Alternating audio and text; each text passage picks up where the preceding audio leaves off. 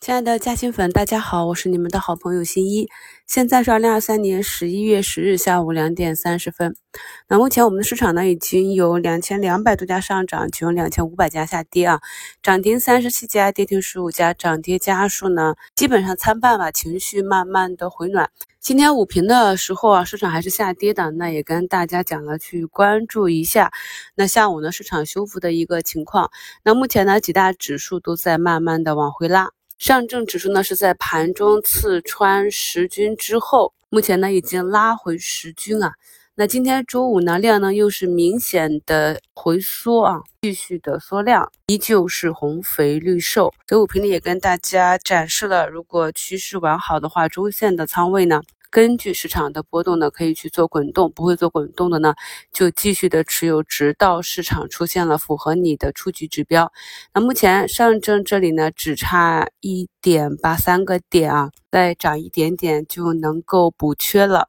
昨天的冲高回落和今天的下杀拉回，大盘指数这个分时图形的组合呢，竟然也走出了一个揉搓线啊。那下周大概率的市场会怎样运行呢？这些在我们的课程中都讲过的啊。呃，结合周末的消息呢，在周日会给大家把我的观点分享到周日的一周展望里。方向这里啊，朋友们可以去看一下十月三日给大家在股市加新圈进行的机器人板块概念梳理和拆分价值分布啊。那么看一下拆分价值分布里面，对于一个特斯拉人形机器人价值量分布图，哎，哪几个环节是价值最高？毛利率最高啊，整个行业占比最高的。那回到我们的市场，就会发现这两个方向呢，也是市场资金比较关注的方向。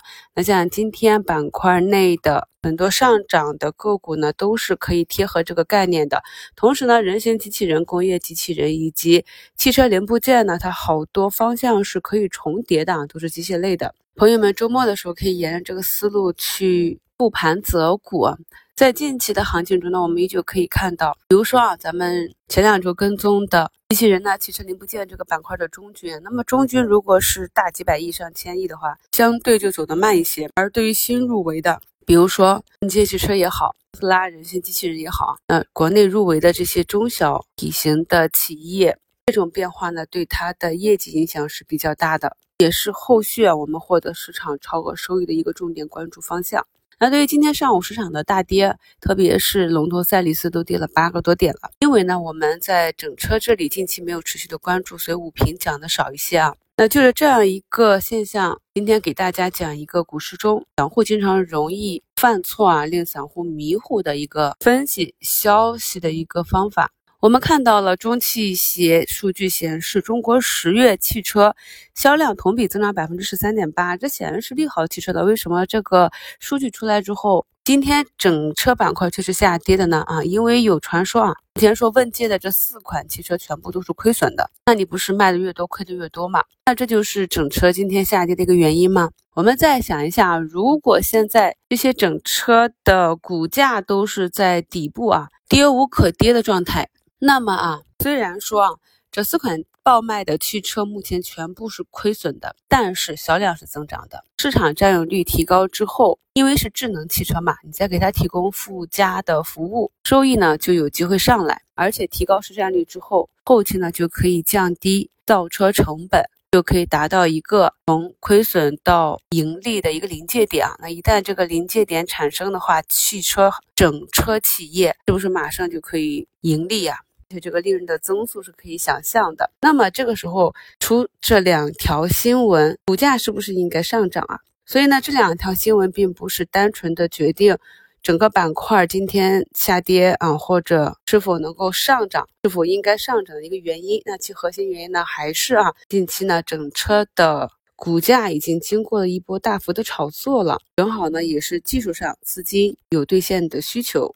所以我们在理解。公司和市场的新闻出来到底是利好还是利空的时候，我们在解读的时候要综合多种因素，市场环境啊、股价呀、啊市场的资金情况啊，这样综合的去理解，才能够更好的做出预判。同样的政策，同样的新闻，在不同环境的市场，在股价不同的高低位置，其作用结果是不同的。今天呢，重点给大家讲这样一个分析方法。那还有一个新闻呢，就是外媒报道啊，英伟达将针对出口中国的算力芯片呢，研发三种不同的新款。人工智能芯片啊，目前普遍的测评声音呢是性能差一些，性价比差一些啊。所以近期我们这边的科技股呢有比较大的波动，对一些英伟达的相关公司是一个短期的利好，对国产替代呢看起来像短期的利空啊。所以我们近期呢也是刚好算力反弹结束，弹了三天，就因着这个消息下跌了。但是啊，中长期来看，呃，高端制程包括算力啊，高端制造业